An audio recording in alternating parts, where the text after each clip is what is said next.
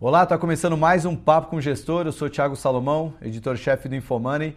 E no programa de hoje a gente vai falar com um gestor de um fundo que tem todas as características de um fundo fechado, que é um resultado histórico muito positivo, uma equipe que trabalha junto há muito tempo e que já tem uma estratégia consolidada num único produto. Eu digo isso porque quando os fundos têm essas características, eles fecham para novas captações, mas esse fundo está aberto e disponível para investimento então, uma grande oportunidade para os investidores para conhecerem a Paineiras Investimentos e a gente está aqui com o José Carlos Carvalho, que é economista-chefe da Paineiras e vai falar para a gente sobre esse fundo que tem uma estratégia tão vitoriosa e o que eles estão esperando para esse segundo semestre de 2018. Quero agradecer sua presença aqui.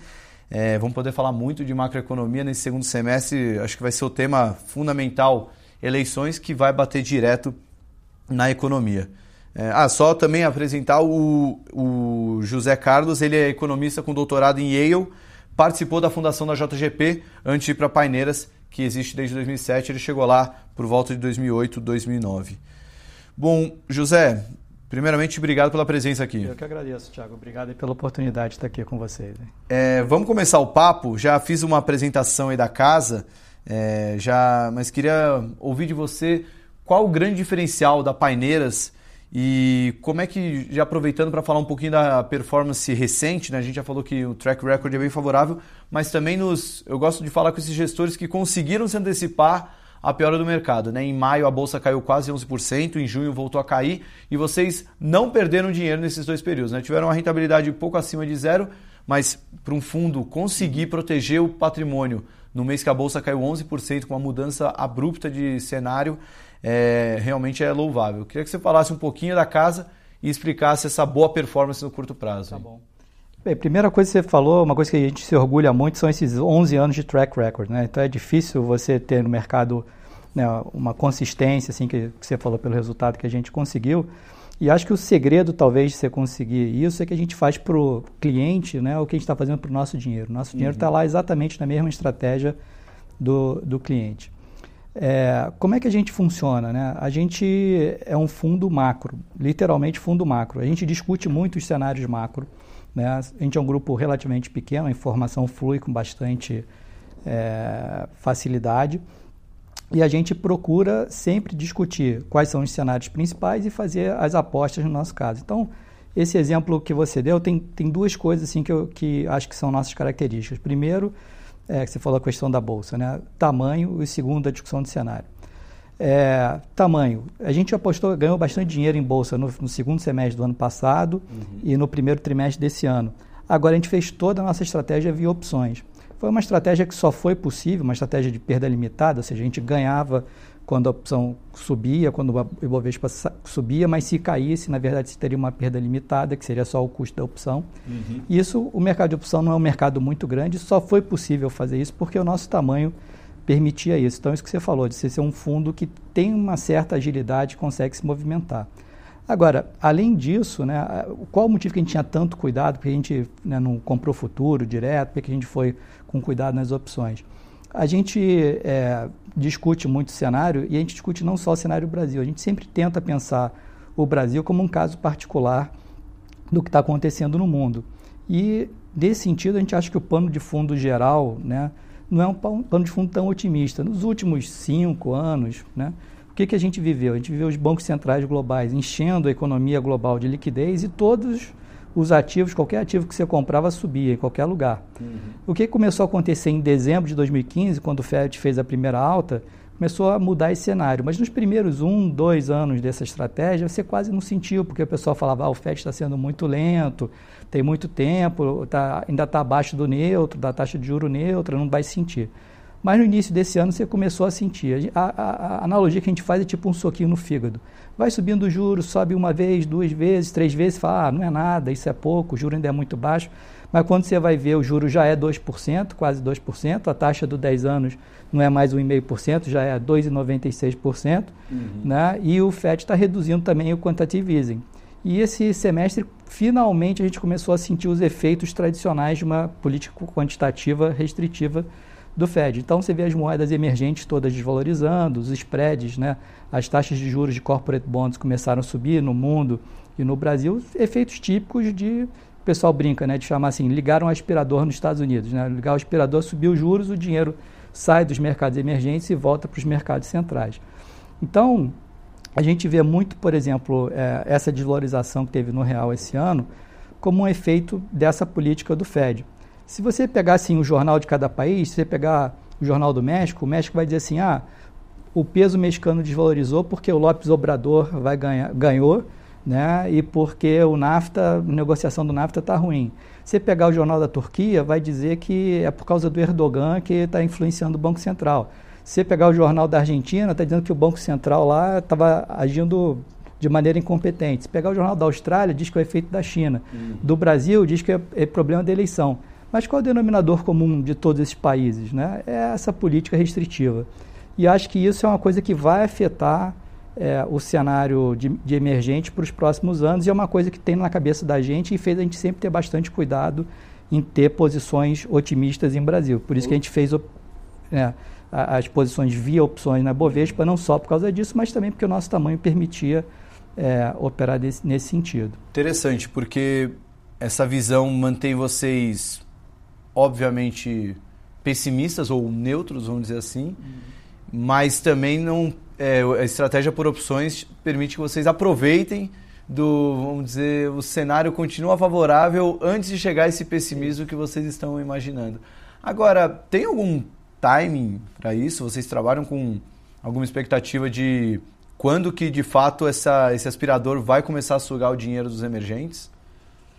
Isso a gente acha que já começou, porque é, nesse semestre a gente está vendo o Fed sendo mais agressivo, o Banco Central americano, mas o, o, Banco Central europeu já avisou que a partir do início do ano que vem ele para de comprar ativos, então para de jogar dinheiro na economia, e a partir do que eles chamaram verão do ano que vem, né, então agosto, setembro, lá no, no caso deles, uhum. eles vão começar a provavelmente subir os juros.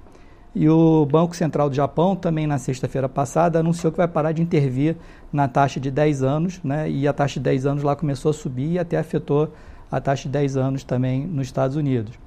Então, eu acho que é um fenômeno que começou pelo Fed, já está começando a, a ver os, os, resultados na Europa também, re, restringindo a, a, liquidez, o Japão também. Então, acho que é um efeito que vai aumentar. Então, isso é para a gente ter na cabeça. Agora, isso é uma linha de pano de fundo. Né? A uhum. gente tem o, o, mercado não anda em linha reta, o mercado né, vai e volta em grandes zigue-zagues. Eu acho que o, o, caso da eleição brasileira é, é, um, é um dos zigue-zagues que a gente pode ter é, nesse cenário. O pano de fundo é de menos liquidez negativo. Agora, eu acho que a gente vai ter uma escolha importante a fazer nessas eleições. Se a gente fizer uma escolha de um candidato que não está comprometido com as reformas, não vai fazer o equilíbrio fiscal, voltar, é, aí eu, eu, eu, eu, acho que é um cenário ruim, mas digamos assim, é um cenário fácil de entender, porque o pano de fundo lá fora já é negativo. Uhum. Se a gente tiver um pano de fundo é, um específico de Brasil negativo também, se não tiver comprometimento com equilíbrio fiscal, aí é, os dois vetores vão na mesma direção. Doméstico ruim, internacional ruim, e aí vai ser um mercado de é, bem negativo. Eu tenho esperança que a gente opte por, por um, um candidato mais responsável. Acho que tem algumas opções que estão comprometidas com o equilíbrio fiscal. E aí você pode ter um desvio grande desse pano de fundo negativo. A gente não está condenado a ter é, um, um, mercado muito ruim. Né? Então, se você tiver é, comprometimento com o equilíbrio fiscal, né? então votar a reforma da Previdência, você reafirmar o compromisso com o teto de gastos, né, e você tiver uma maioria no Congresso que dê garantia ao mercado que esse tipo de coisa vai ser aprovada, eu acho que daí você entra numa situação que o plano de fundo global é ruim, mas o doméstico do Brasil é muito bom e aí você pode ter uma performance boa durante um bom tempo dos ativos brasileiros. O... Olhando com a cabeça de gestor, né, longe de mim falar que a gente está torcendo contra o Brasil, mas uhum. pelo menos se os dois vetores apontarem para o mesmo lado, com a cabeça de gestor que está ali para rentabilizar é. o dinheiro do cliente, acaba ficando mais fácil fazer uma estratégia. É, a gente não, a gente não, não é torcedor, né? Então, é, se for bom, a gente, a gente vai se mover, a gente vai discutir os cenários e vai se mover para um posicionamento positivo. E se for ruim, a gente pode ficar short, pode apostar que os juros vão subir. Então, uhum. o nosso fundo não é, é, pode ficar longo, pode ficar short, né? Então, uhum. a gente uhum. pode ganhar em todos os cenários. Então, se for uma percepção de que é negativo, a gente não tem problema nenhum de ficar. Mas nessa questão de se ficar positivo, dá para a gente ficar long, comprado em bolsa, em juros, enfim. É, pelo que você desenhou, mesmo que a gente tenha um presidente super alinhado com reformas, as coisas andem, essa piora de esse enxugamento de liquidez, se vier mais forte do que o esperado, isso pode acabar frustrando um super ciclo que muitas, muitos gestores que acho que não tem hoje nenhum grande gestor super comprado em bolsa, mas alguns têm uma posição relativamente ou média ou até pequena em bolsa, tendo em vista essa simetria, que se vier uma agenda de reformas rápida, a gente pode ter um upside rápido e interessante na bolsa. Esse enxugamento pode acabar frustrando esses gestores mais otimistas, assim, com um super ciclo de bolsa? Eu acho que o, esse tipo, o mercado está muito atrasado, na minha visão, é, em relação ao que poderia melhorar. Então, se você olhar, por exemplo, as taxas de juros curtas no Brasil fecharam muito porque a inflação caiu, mas as taxas de juros longas, se for olhar a taxa de juros da B50, uhum.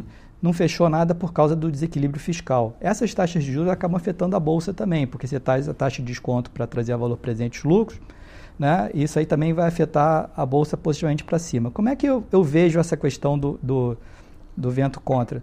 Que nem a analogia de você estar tá fazendo uma viagem, você vê no avião, né, você está olhando aquele negocinho lá do negócio, o avião está andando a 800 km por hora, mas tem o vento contra 100 km por hora. Você vai levar mais tempo para chegar lá. Uhum. Mas se o avião estiver andando 800 km por hora para frente, o vento contra é 100 km por hora, você vai a 700, mas você vai chegar lá. É mais difícil, dá mais trabalho, mas se você tiver com a agenda correta, você vai, vai para o caminho certo. Agora, o problema é você pegar na direção errada, né? Esse que é o risco você pegar um, um, um, candidato que não esteja comprometido com essas reformas e a gente vai estar andando não só na direção errada, como também o vento que empurrando para o lado errado.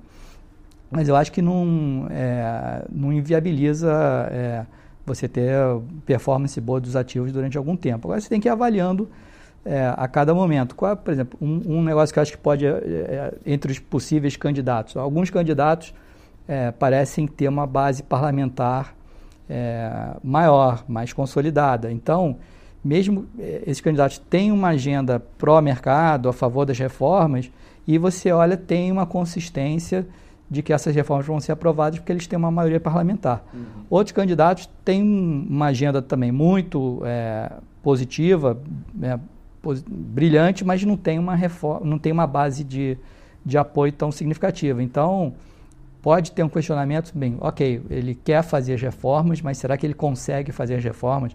Porque ele vai ter é, maioria no Congresso. A gente viu no, no, governo Temer né, que tinha uma intenção, por exemplo, de votar a reforma da Previdência, mas é difícil você conseguir angariar todos os votos necessários. Não é uma, uma tarefa fácil você fazer isso. Então, pode ter essa distinção aí. Né?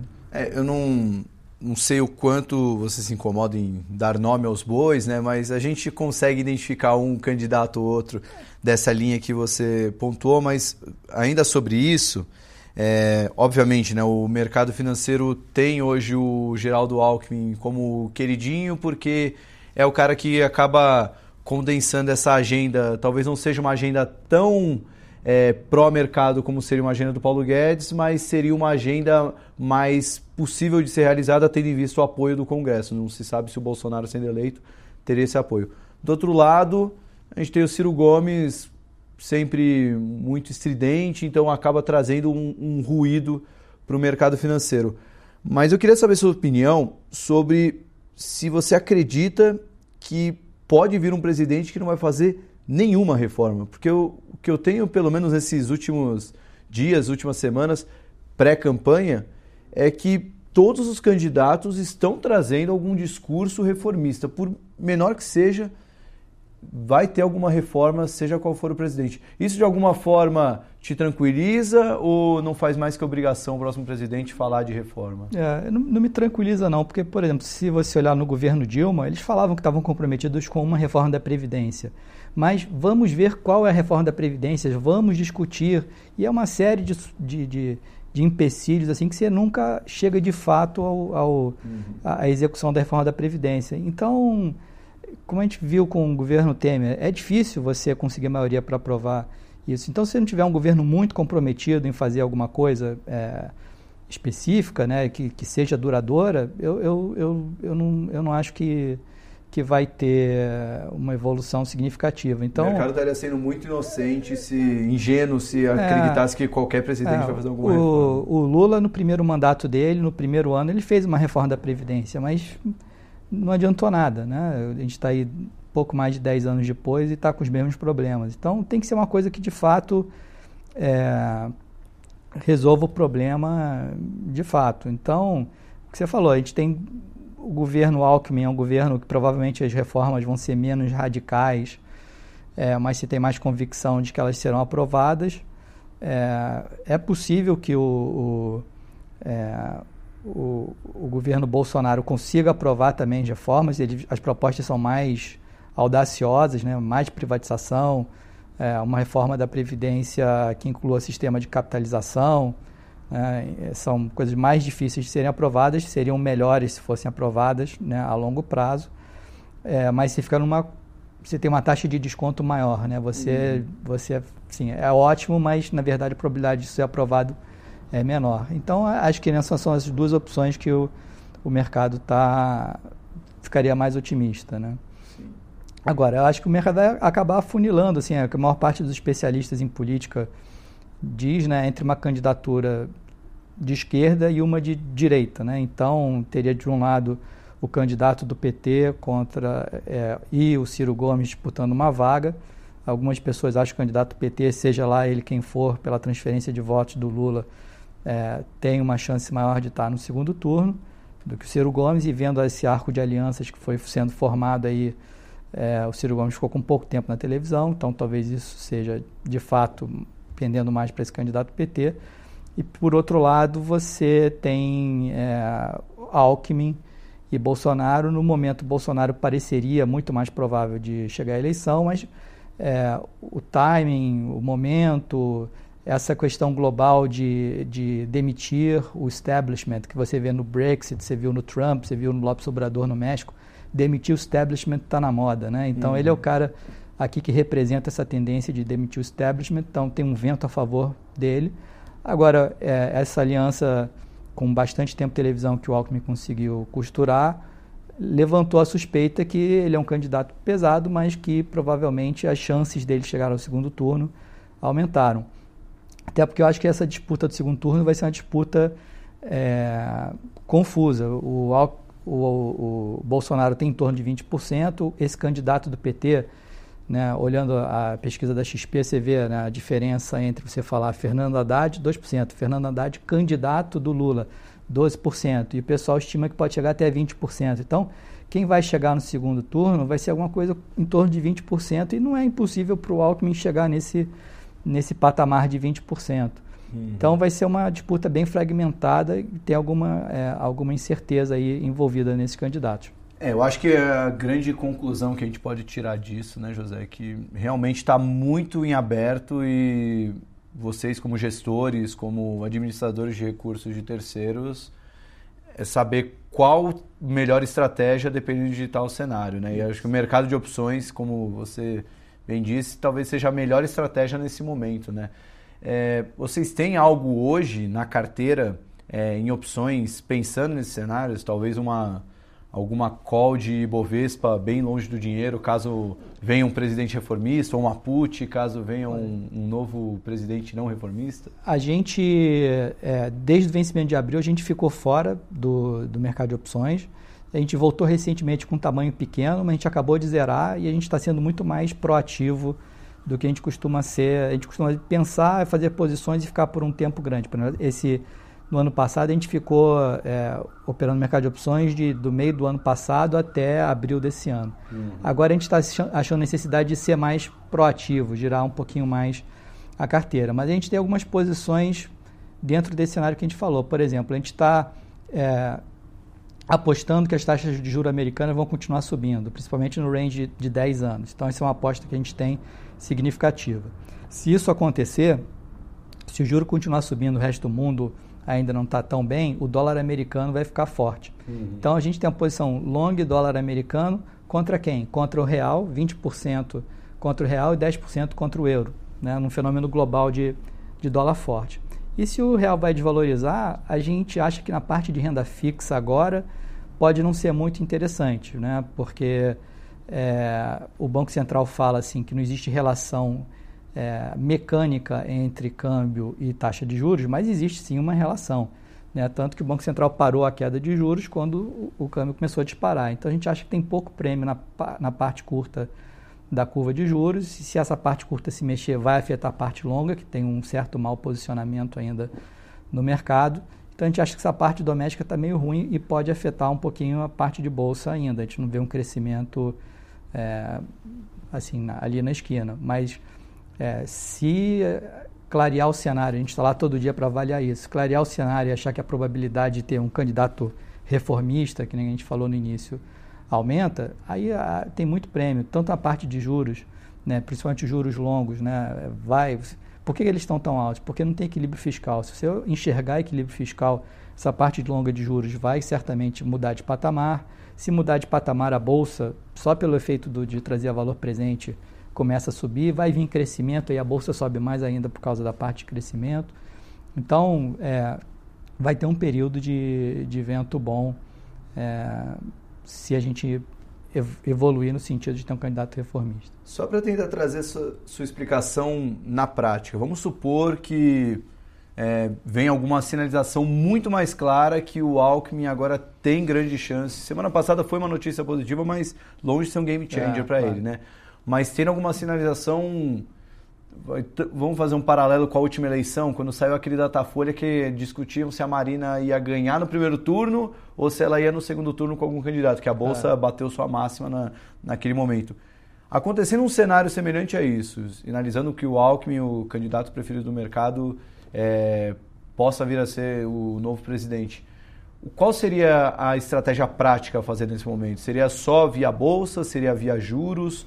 Como é que você enxerga na, nessa eu, simulação na é, prática? Eu, eu acho que vai, esses mercados têm prêmio. Eu acho que o juro longo, principalmente não o juro curto, o juro longo tem um prêmio significativo e se você enxergar isso aí, ah, o Alckmin vai ganhar perspectiva de ter equilíbrio fiscal, é, só para lembrar, as NTNBs 50 no governo Dilma tradearam, né, negociaram a 3,80 de taxa de juro real. Uhum. Hoje estão acima de 5% e não, não vem abaixo de 5%. Então, é, eu acho que isso aí tem um espaço grande para ganhar. E, e, esse juro longo é primo irmão da bolsa, então vai subir também. Uhum. Né? Então, é, todo, todos esses mercados, acho que se a gente enxergar equilíbrio fiscal, todos os mercados de longo prazo de Brasil, que é bolsa, é NTNB longa, isso aí vai ter um, um espaço significativo para andar, uhum. mesmo apesar desse plano de fundo global é, negativo que a gente está falando. Né? É, acho que o saldo que eu vou levar dessa entrevista daqui para frente com é, nesse semestre é lembrar desse pano de fundo, sempre, porque a gente fica tão é. focado em eleições é. que às vezes esquece que tem um aspirador gigante ligado lá no hemisfério norte que pode estar é tá sugando todo esse dinheiro e a gente não pode esquecer disso. Vamos, vamos chegar para o final do papo. Eu queria só é, saber de você como é que estão as projeções números mesmo para o Brasil. Recentemente a gente viu o governo cortando a projeção de PIB, já está 1,6, já tem algumas casas cortando para mais perto de 1. É. É, como é que vocês trabalham lá com projeção de, de crescimento do, do PIB é. e até Selic, inflação, se você acha que vai ter alguma mudança daqui para frente ou agora vai ficar tudo em stand-by porque a inflação está fraca mesmo e o Copom deve esperar o próximo presidente para agir? Vamos lá, assim, eu é, quando a gente viu no ano passado, assim, um dos motivos que a gente se movimentou para negociar a bolsa no ano passado é que a gente viu uma queda é, que a gente não viu no Brasil há muito tempo de juros, né? Veio de 14,25 para 6,5, uma queda muito significativa e a, a, política monetária é um dos principais motores assim para afetar a atividade econômica.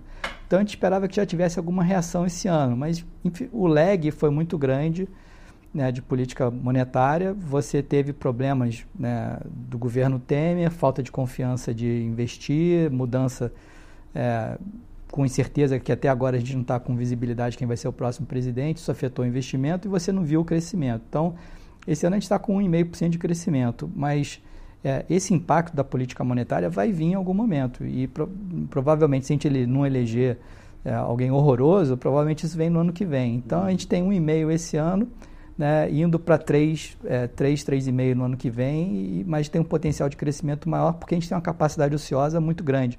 Esse primeiro crescimento é o crescimento fácil, Sim. que é só ocupar a capacidade, você não precisa investir. Depois que vem o crescimento difícil, mas a gente tem um, dois anos de crescimento fácil para vir aí pela frente. Então, é, a gente tem um viés otimista aí quanto ao crescimento mais à frente se a gente não eleger um, um presidente que não faça reformas. É, na parte de inflação, por causa dessa ociosidade, a gente tem que quebrar a inflação em, dois componentes. Inflação de serviços, que não para de cair. Se você olhar aluguel, aluguel entrou em deflação. Né? Se você olhar na margem, os aluguéis novos estão em deflação. É, continua uma pressão muito grande para baixo na inflação de serviços.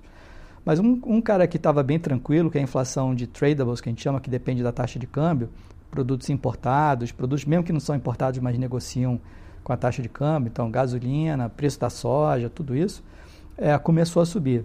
E como a gente tem esse viés de achar que o dólar americano vai ficar forte, ou seja, se o real vai ficar fraco, a gente acha que isso continua. Então, gente, na parte de inflação, a gente é um pouco mais pessimista do que o mercado. A gente acha que vai ficar talvez 4,30 esse ano é, e 4,5 no ano que vem, porque essa tendência persiste. O que, que o Banco Central vai fazer? O Banco Central ele vê uma inflação que depende de câmbio, é uma mudança de preço relativo. Eu tenho que deixar isso acontecer, eu não posso fazer nada. Eu tenho que combater os efeitos secundários. Então, acho que o Banco Central não vai se mexer muito, porque eu estou falando de 4,5, não está não tá muito distante do centro da meta, não é nada que ele tenha, não, tem que combater essa inflação. Então, acho que a estratégia da Selic é ficar meio parada, exceto se tiver um, descalabro que ninguém está vendo assim que vai acontecer. Então, a estratégia do BC acho que é ficar, parado, é, mas as curvas de juros, como a gente falou no início, né, estão sem prêmio na parte curta. Então, não é um mercado para, na nossa visão, para aplicar. É um mercado que está indo na direção contrária. A gente até racionalmente acha que o BC ficar parado, mas não é uma coisa que tenha muito prêmio para você apostar que ele vai ficar parado. Bom, vamos finalizar o papo com uma dupla pergunta. Vou aproveitar a sua experiência aí de outras eleições. É, queria saber se você está otimista com o que pode vir a, a, ter de resultado nessa eleição ou se não tem motivo para isso. E pensando naquela, com aquela cabeça que algum presidente reformista pode vir a, a ser presidente, é, algum candidato reformista pode vir a ser presidente e colocando que quase todos falam de reforma. De 0 a 10, qual a chance da gente poder sonhar com uma reforma da Previdência ainda nesse ano? Já como o legado que o Temer até já falou que quer deixar para o próximo governo de conseguir aprovar uma reforma da Previdência ainda esse ano? Aí eu acho difícil, porque... Mais perto de zero? É, eu acho que... Acho não chega que a zero? É, não chega a zero, mas é mais perto de zero, porque eu acho que o foco todo né, é, é, na perspectiva de poder. Né? O pessoal já fala quando.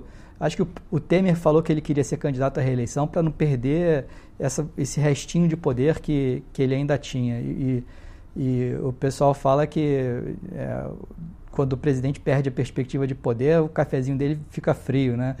E eu lembro uma vez o, o Fernando Henrique falando que ele descobriu que tinha que abrir as portas, né? Porque quando ele era presidente, as portas se abriam sozinhos. Sempre tinha 10 assessores que abriam a porta para ele. Um dia ele descobriu que ele tinha que ir lá puxar a porta e, e abrir. Então, eu acho que é, o poder vai se esvaziar muito da, das mãos do, do, Temer. Ele não conseguiu fazer essa coalizão é, antes, quando ele tinha poder. Eu acho que fazer depois, ele pode ter a boa intenção e querer fazer isso, mas eu não vejo. É, todo mundo vai começar a se focar mais à frente. E uhum. até por exemplo, no caso do Bolsonaro, eles vão jogar fora esse projeto que está aí. Ele fala, não quero fazer esse projeto, quero fazer um projeto de capitalização, é outra coisa, não tem nada a ver com isso. Então, é, as discussões sobre as alternativas, o que vai ser feito, vão estar muito na mão do próximo presidente. Então, nesse governo, eu acho baixa a probabilidade, mas eu diria que eu sou otimista, né? a gente tem que ser otimista é, com... Né? se você pensar assim na, na dinâmica da sociedade aberta, das correções, que a gente não está desviando para um mundo é, errado, né? Assim, eu acho que a sociedade vai pensar nas escolhas, né? é, as soluções são dolorosas, mas têm que ser adotadas, né? E eu acho que a gente vai acabar indo para um caminho razoável assim e que, que vai levar a gente a mais crescimento. Bom, se não formos por esse caminho, pelo ah. menos já Paineiras Red tem conseguido surfar bem esse Não, a gente, a gente não né? tem torcida. Eu estou falando aqui minha percepção, mas a gente está lá todo dia para analisar o cenário. Uhum. E se for bom é bom, se for ruim é ruim, a gente não, não, não tem torcida não. Ah, tá certo, José. Bom, obrigado pela aula, muito obrigado pela presença. É um espero que você volte mais vezes aqui no Infomoney. Prazer. Uhum. Bom, espero que vocês tenham gostado de mais uma entrevista. Semana que vem a gente tem mais papo com o gestor. Tchau.